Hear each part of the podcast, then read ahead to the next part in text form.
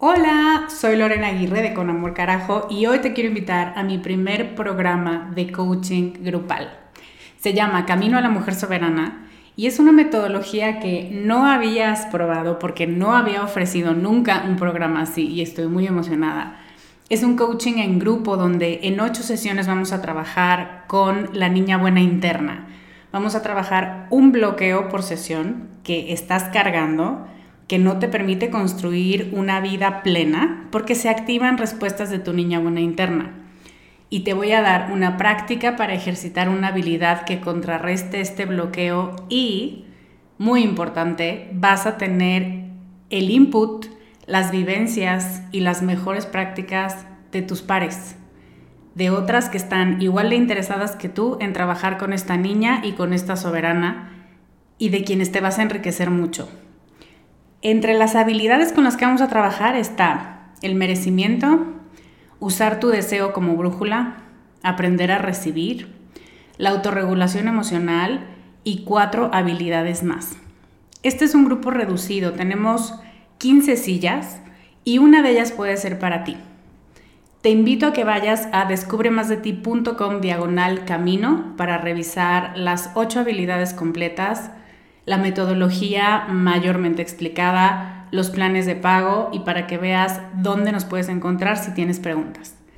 Te esperamos allá para recorrer este camino juntas.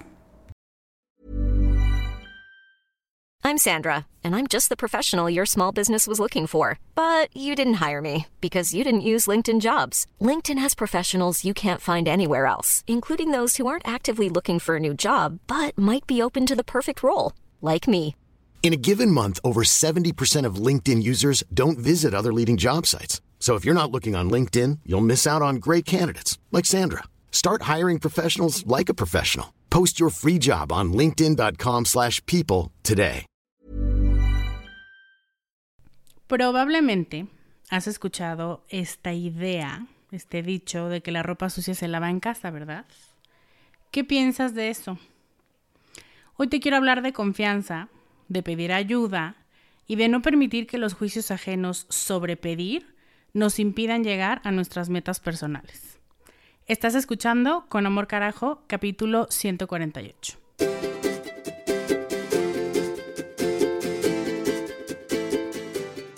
Bienvenida a Con Amor Carajo, el podcast para mujeres apasionadas donde hablamos de cómo educar tus emociones, tus ideas, tus prácticas espirituales y tus relaciones para que te atrevas a convertirte en más de ti, porque eso es lo que te hará vivir una vida más plena. No cambiar, sino ser más tú.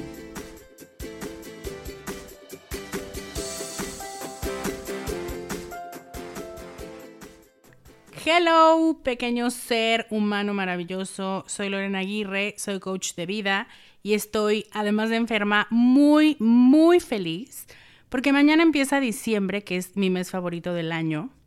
Que ahorita estaba pensando que es contra toda lógica porque no es especialmente el mes más amable, pero no importa, a mí me encanta. Es el mes de mi cumpleaños también, don't forget. Y también estoy muy feliz porque tengo dos proyectitos que aún no estoy preparada para compartir contigo, pero en algún momento de diciembre lo haré. Ay, me tengo que contener la emoción. Y otra por la que estoy muy feliz es porque el lunes, eso es este lunes, o sea, pasado, pasado mañana, iniciamos otra vuelta de Diseña tus metas. Y Diseña tus metas es el taller que a mí me hizo disfrutar muchas áreas de mi vida este 2018, mucho. Como niña chiquita, despreocupada, feliz, que sube las patas al sillón, así haz de cuenta, gracias a los ejercicios que hicimos ahí. Y esta es mi última llamada por si tú quieres también encontrar eso en lo que te quieres concentrar el próximo año. Mi promesa para ti es que vas a tocar base con tus deseos profundos, para enfocar en ellos tus esfuerzos del año que empieza, que vas a utilizar herramientas llenas de significado para ti, que eso es para mí lo más importante, y que vas a estar acompañada de la comunidad de mujeres Descubre que, si no las has experimentado, son una verdadera joya. Tengo un chisme para ti, y es que el grupo de este año es pequeñito. lo que implica más intimidad y más espacio para ti en este trabajo que vamos a estar haciendo juntas. Así que si eso es un elemento que a ti te importa, me parece importante comentártelo. Y listo. Si te gustan las emociones fuertes, no olvides que el domingo en la tarde se terminan las inscripciones a este taller. Entonces, eso es todo. Última llamada, si te quieres inscribir, te esperamos en descubremasdeti.com diagonal metas. Y ahora sí, listas para empezar con el podcast de hoy. Hablemos de pedir ayuda. Uf. Vamos a hablar de lo difícil que es. Bueno, más que de lo difícil, de por qué, como de las ideas que podemos empezar a barajar en nuestra mente para que deje de ser difícil. Porque la verdad es que todas las pausas y todos los topes que nos encontramos en el camino son mentales y son juiciosos. Entonces, hoy te quiero presentar muchas ideas o intentar convencerte de por qué no es tan difícil como pensamos, es muy natural y te hace mucho más feliz el camino. También te voy a hablar de la manera en la que otras personas satanizan que tú pidas ayuda. Y aunque suene muy absurdo, la forma en la que estas opiniones ajenas pueden pesar sobre ti y forzarte o convencerte, entre comillas, de que no, es verdad, tú no necesitas ayuda, eso es para los débiles. Entonces todo eso viene a continuación. ¿Te late? Pues empecemos. Tenemos un mito muy extendido en la vida de todo ser humano, en la que no es buena idea o es fatal o que tonta si pides ayuda. Porque en este mito pedir ayuda te hace ver necesitada, te hace ver débil, inútil o tonta. Todas palabras que he escuchado de personas tridimensionales, no son casos que me estoy inventando. Y esa idea ha pasado de generación en generación entre mamás que quieren que sus hijas no sean ni necesitadas ni débiles y que sepan valerse por sus propios medios. Y aquí es donde yo hago una apología a esta intención. Entiendo la intención. Y no se trata de que yo la entienda. Te digo que yo lo entiendo para mm, ponerlo sobre la mesa esperando que a ti te sirva, porque muchas veces cuando nos damos cuenta de cosas sobre las que hemos estado caminando toda nuestra vida y no era necesaria la incomodidad, nos enojamos. Entonces adelante, si necesitas enojarte por eso, enójate, pero también me gustaría que te enojaras con conocimiento de causa y sabiendo la intención que hay detrás. Por generaciones, las mamás de las mamás de las mamás de tu mamá em, han escuchado todas estas frases, toda esta idea de que usted tiene que valerse por sí misma, usted no necesita a nadie, este, usted tiene que ser más lista, o sea, cualquier variante de esas frases lo que intentaba no era debilitar a las hijas, era ser un recordatorio de que ellas podían por sí mismas. Pero sí creo que en algún punto de toda esta cadena se les pasó la mano. Acabo de hablar con una persona que me dijo muy incrédula, y cito, bueno, cito lo que me acuerdo. Yo no entiendo por qué la gente se complica tanto. Antes las cosas eran más fáciles como podías, salías de tus problemas. Es más, ni siquiera tenías tiempo de estar pensando en tus problemas o de estarte azotándote con todo. Tú en lo tuyo y ya. Y ya con el tiempo las cosas se resuelven. Pero ahora de todo dudan, para todo quieren ayuda, este, ya no se sienten suficiente. ¿Qué les pasa? ¿Que no tienen confianza en sí mismas o qué? duro, ¿no? Seguro. ¿Verdadero? Eh, no tanto. Pero si tú eres la persona que en cuestión está pidiendo ayuda y te hacen un comentario como este, te jala hasta el fondo del pozo otra vez porque suena verdadero. Y es súper importante la palabra suena, parece. Es una ilusión. Y además estamos acostumbradas a que nos hablen fuerte para que espabilemos y para que dejemos de dar pena por los rincones. Te digo, esto es generación tras generación con la intención de hacer mujeres fuertes. Solo que la otra parte de fortalecer la autoconfianza, que ya hablamos la semana pasada, no la cuidaron tanto, pero está bien. No sabían que esa otra parte también había que cuidarla, pero tú y yo tenemos la fortuna de sí saberlo. Entonces, se suma una manera de hablar que nos es familiar, que es como niña ya. Y entonces, como toda tu vida has estado acostumbrada a escuchar esos modos, esas formas, pues llega más fácil al cerebro, las conexiones ya están hechas ahí y cualquier cosa que le suene parecido lo asume como verdad más rápido. Entonces, a la forma se suma un contenido que también nos resulta por algún motivo cierto. Y ahí es donde empiezan a surgir las dudas propias. ¿Cuál es el problema conmigo? ¿Por qué no puedo resolver mis cosas yo sola? ¿Por qué siempre tengo que estar pidiendo ayuda? Todo el mundo parece tener todos sus temas bajo control menos yo.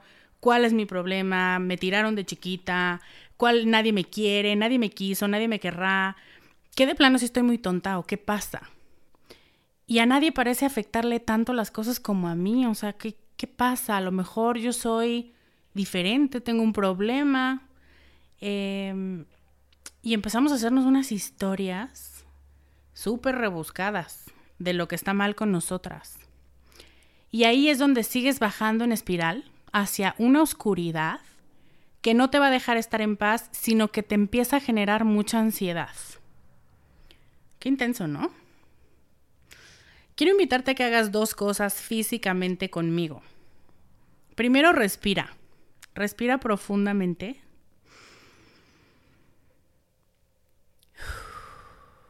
Y tranquiliza a tu mente a través de tu cuerpo.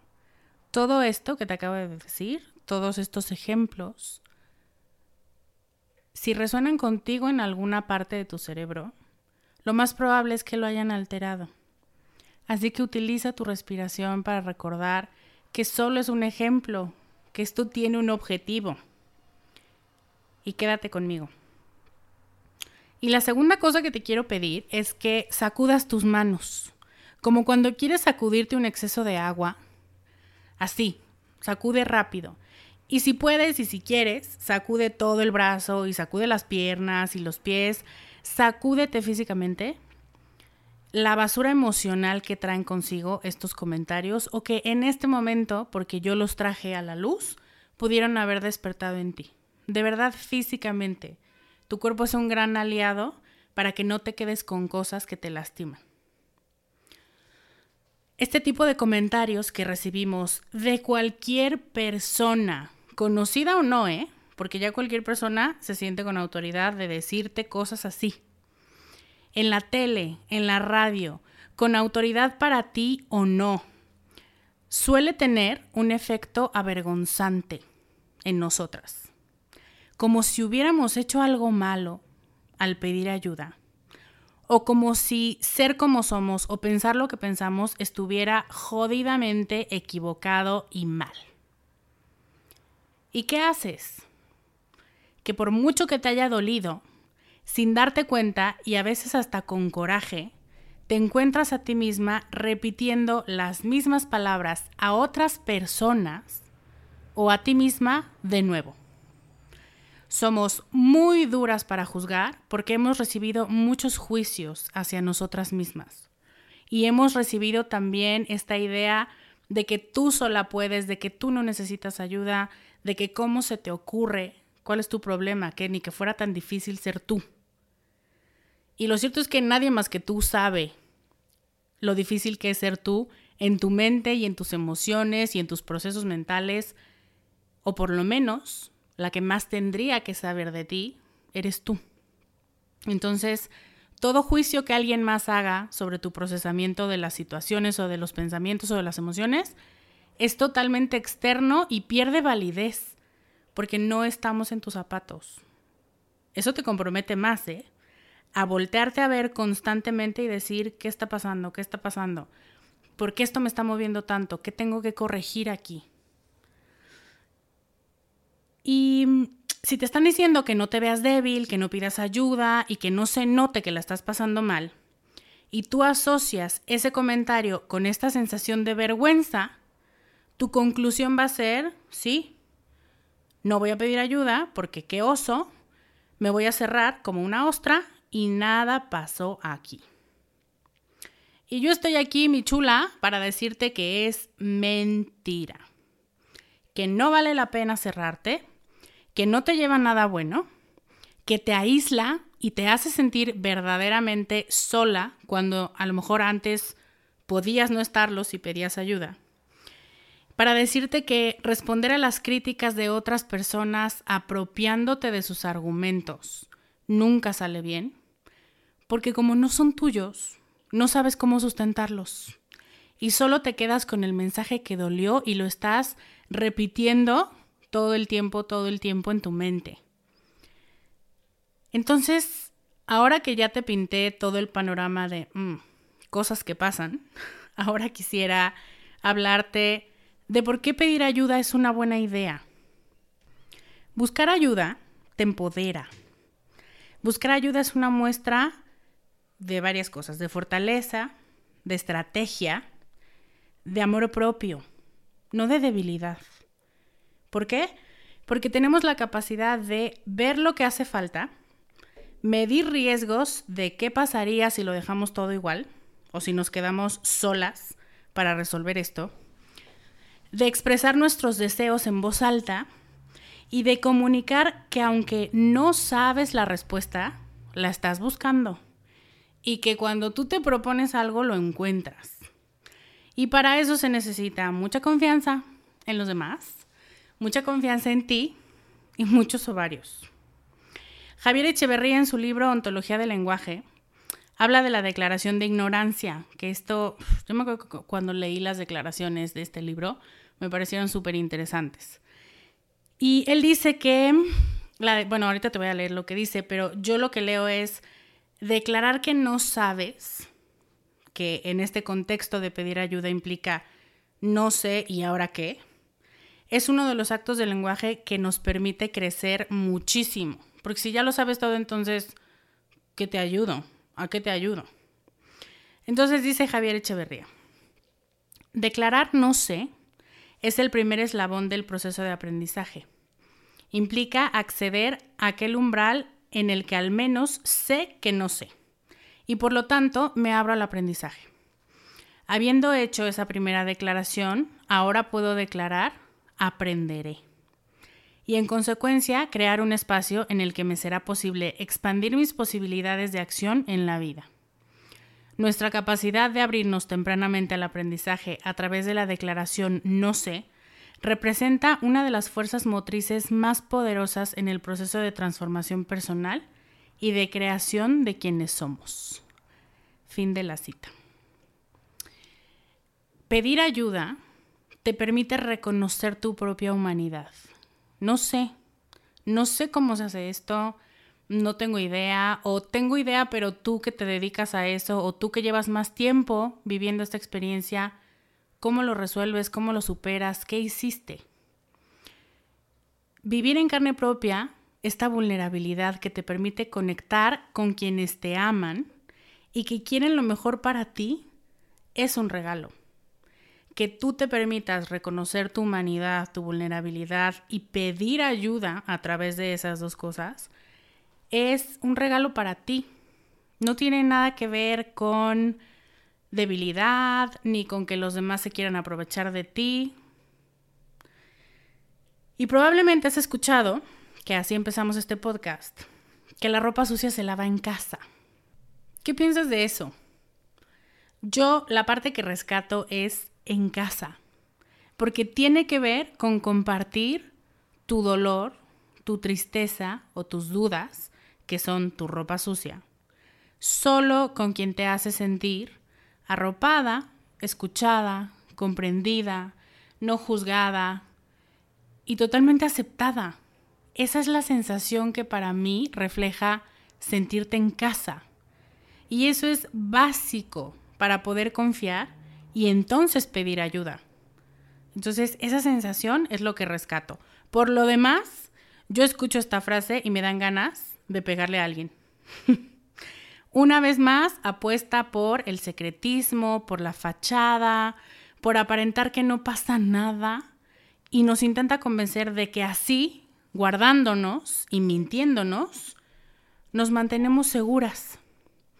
Y lo cierto es que cuando no te dejas surgir, cuando no te dejas conocer por los demás, te aíslas. Tu gente no sabe lo que estás pasando, lo que estás sintiendo, lo que estás pensando y por supuesto no sabe cómo ayudarte. Ni siquiera sabe que necesitas ayuda. Cuando buscas apoyo y consejo de otros en los que confías y con los que conectas, dejas de sentirte sola y aislada en tu tristeza o en tu mal momento o en tu proyecto que fracasó. Y bonus, a la gente que te adora, esta gente que naturalmente siente amor por ti y quiere verte bien, la idea de ser útil para ti y ayudarte a salir de un mal momento es otro regalo enorme que tú haces. Así que si te quieres convencer de lo bueno que es guardarte tus cosas para ti, pensando que molestas a los demás, que ellos también tienen sus cosas, que no quieres estorbarles ni agregarle piedritas a su ya muy pesado saco de piedritas, bájale dos rayitas a tu personalidad de mártir y ábrete a la posibilidad de ser amada y ayudada. Y a la vez, sé muy consciente de que haciendo eso les das un regalo de sentirse útiles para ti no desde el utilitarismo, sino de la emoción que te da saber que tus talentos, tu corazón, tus capacidades pueden servirle a alguien que tú amas. Piénsalo para ti y eso es un regalo. Y fíjate cuántas veces tú y yo privamos a los que queremos de poner sus capacidades y sus habilidades y su amor a nuestro servicio. Hi, I'm Daniel, founder of Pretty Litter. Cats and cat owners deserve better than any old fashioned litter. That's why I teamed up with scientists and veterinarians to create Pretty Litter. Its innovative crystal formula has superior odor control and weighs up to 80% less than clay litter. Pretty Litter even monitors health by changing colors to help detect early signs of potential illness. It's the world's smartest kitty litter. Go to prettylitter.com and use code ACAST for 20% off your first order and a free cat toy. Terms and conditions apply. See site for details. Otra ventaja de pedir ayuda que aprendí este año y que no es por nada, fue gracias a mis palabras del año que planté en Diseña tus metas, es aprender a incluir a otros en los proyectos. Eso beneficia a todo, al proyecto, a ti y a ellos. Tengo muchos ejemplos de este año, pero te quiero contar uno. El año pasado di una clase y yo, como el fulanito de la propuesta de Sandra Bullock, que es el chofer, el tendero, el stripper y hace miles de tareas más, me tocó, o bueno, yo me hice a mí misma que me tocara armar el taller, hacer la presentación, diseñar el manual, hacer la logística, los materiales, los snacks, las fotos. Y por supuesto que haciendo todo eso, dormí tres horas un día antes de la clase. Y obviamente, fresca y lista para dar lo mejor de mí, pues no precisamente estaba, ¿verdad?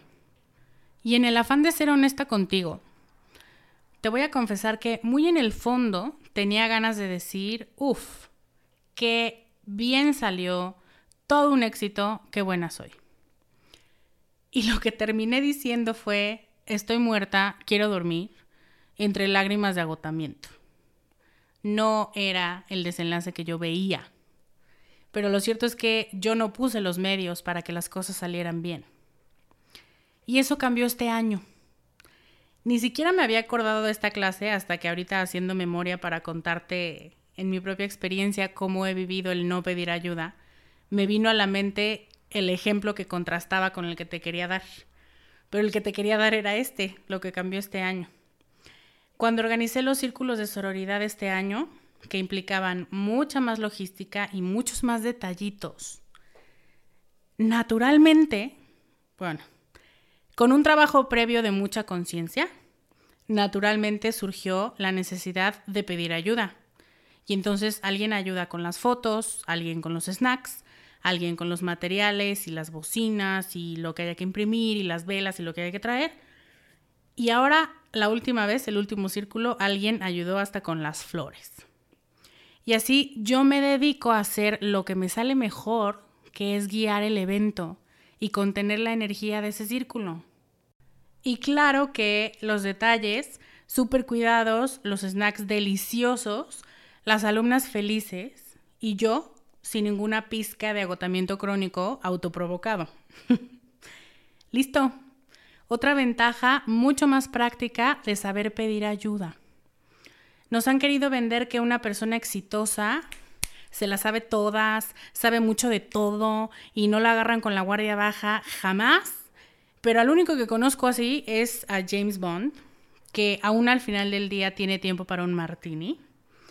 Y ya sabemos que su vida y vínculos personales están bastante jodidos, así que, pensándolo bien, ni él. Saber cuáles son tus fortalezas y aprender a delegar las que no lo son, a pedir ayuda y a dejar que otros guíen o que otros señalen el camino si lo conocen mejor que tú porque lo han pasado muchas más veces que tú, son clave para tu salud mental. De verdad. Esto, si eres mamá o si tienes gente a tu cargo en el trabajo, es algo que tienes que aprender a desarrollar, delegar, delegar con confianza. Porque entonces ellos se sienten útiles, tú te sientes útil y las cosas empiezan a funcionar y los objetivos se alcanzan.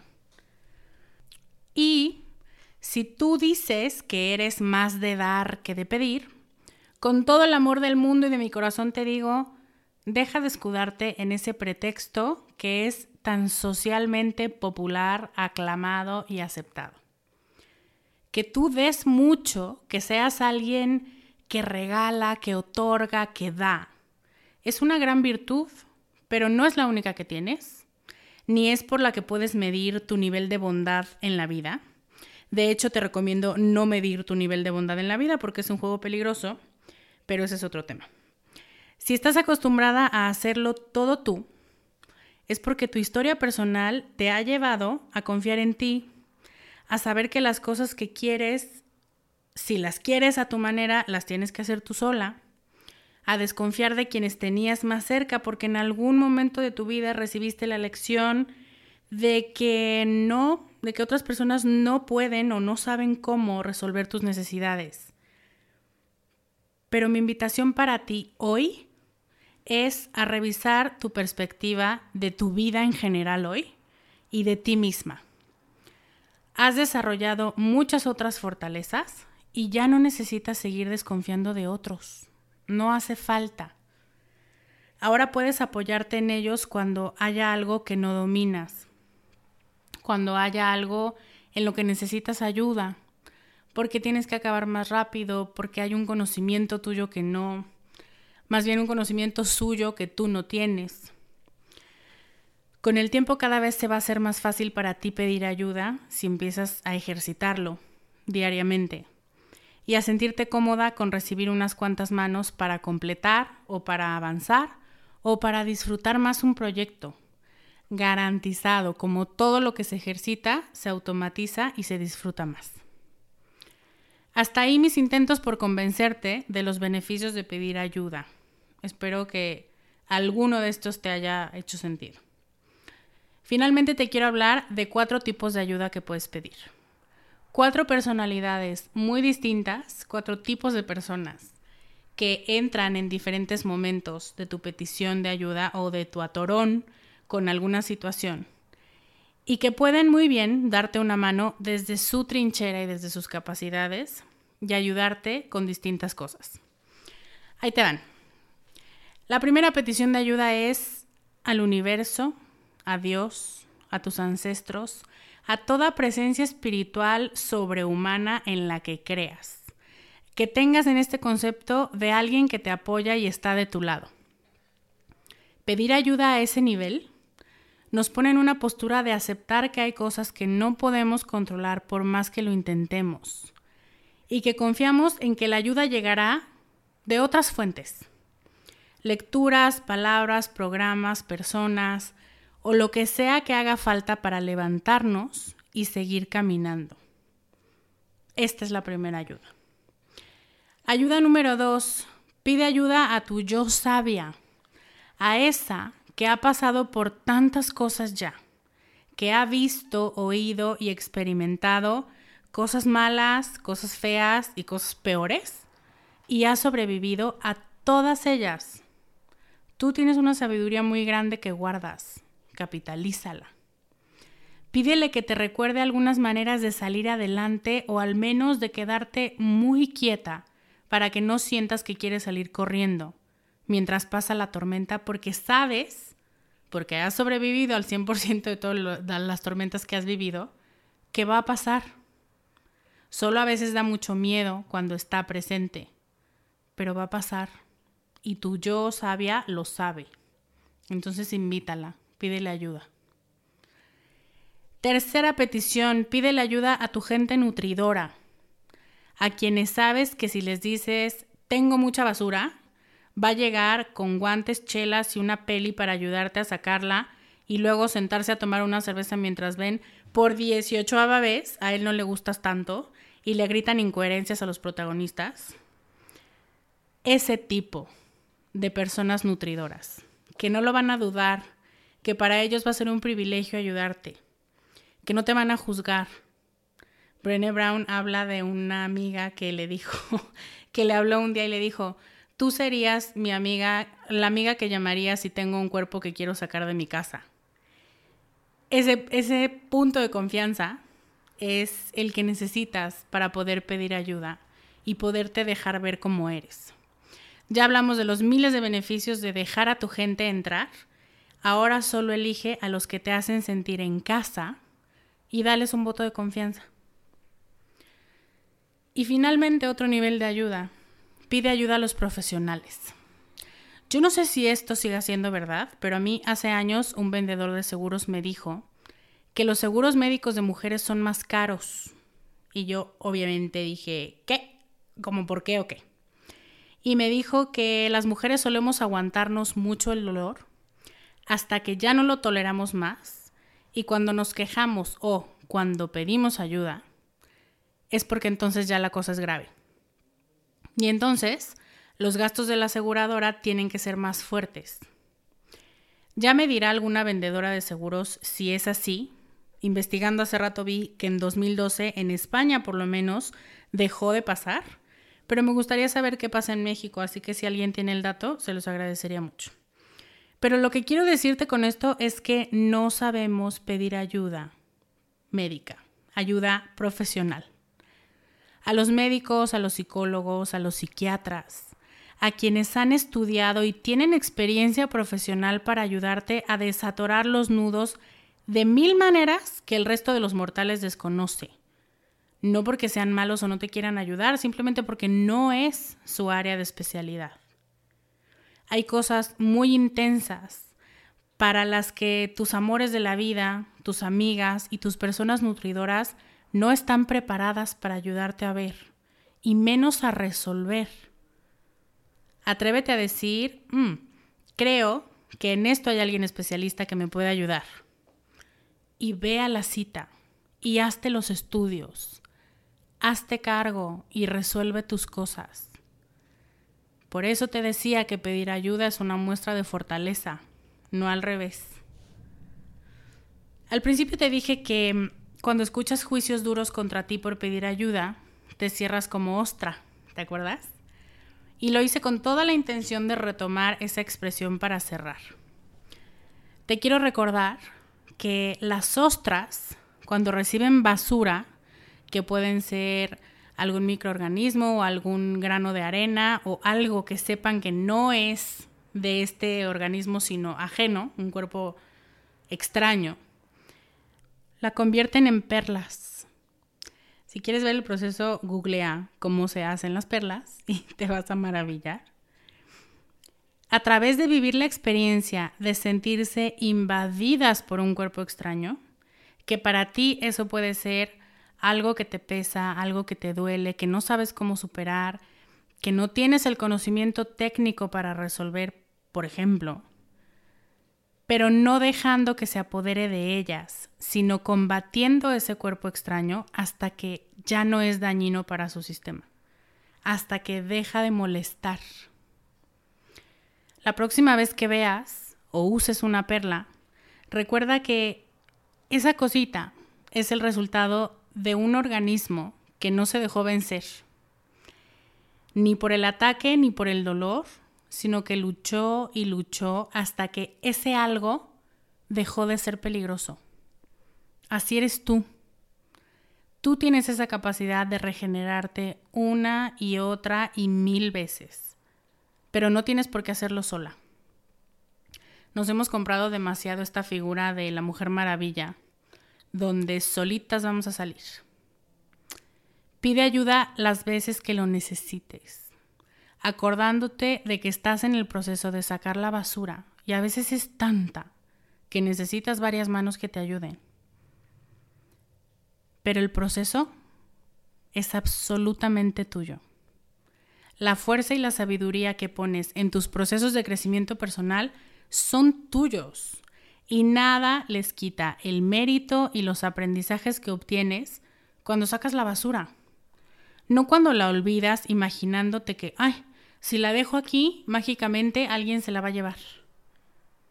Y ahora sí, estás lista para ir a vivir para ir a ser imperfecta y a pedir ayuda las veces que haga falta sin que eso te quite puntos de IQ o puntos de amistad o puntos de bondad. Quiero preguntarte con qué te quedas de este capítulo. ¿Qué mito de pedir ayuda tienes más comprado? ¿Y de qué te convencí hoy, si es que te convencí de algo? O al menos te dejé dándole vueltas. Cuéntame porque me encanta leer tus participaciones. Y te dejo de tarea pedir ayuda para algo dos veces esta semana. ¿La tomas? Lo que sea. No tiene que ser gigante, no tiene que ser súper importante. Pedir ayuda para abrir un frasco de mermelada, en lugar de estar viendo 18 maneras en las que tú solita puedes hacerlo, cuenta. Hazlo y luego nos dices cómo te sentiste.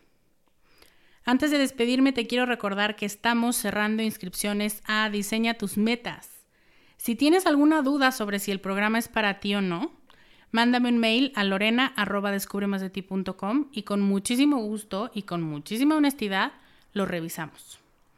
Y si sabes, si sientes que sí es para ti, te esperamos súper emocionadas para empezar pasado mañana. Inscríbete en descubremasdeti.com diagonal metas.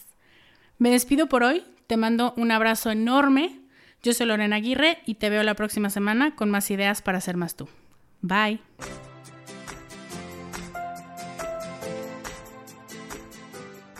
Este podcast, sus notas, regalos y links viven virtualmente en mi página www.descubremasdeti.com.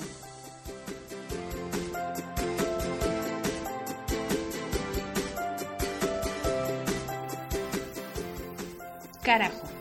Locución adjetiva ponderativa malsonante que significa, entre muchas otras cosas, algo muy grande y muy intenso.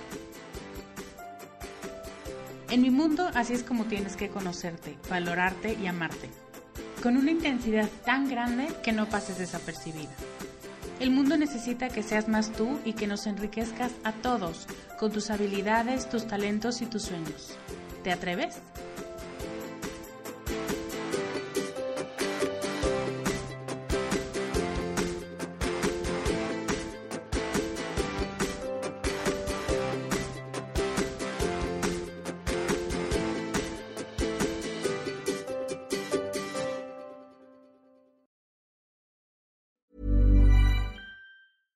Hey, folks, I'm Mark Marin from the WTF Podcast, and this episode is brought to you by Kleenex Ultra Soft Tissues your ally to help tackle your allergy symptoms this season. I love the change of seasons, but nobody loves pollen and all those other things floating in the air that make you sneeze during this nice weather. Kleenex Ultra Soft tissues are hypoallergenic and allergist approved. So fight back against watery eyes and runny noses without worrying about irritating your skin. For this allergy season, grab Kleenex and face allergies head on.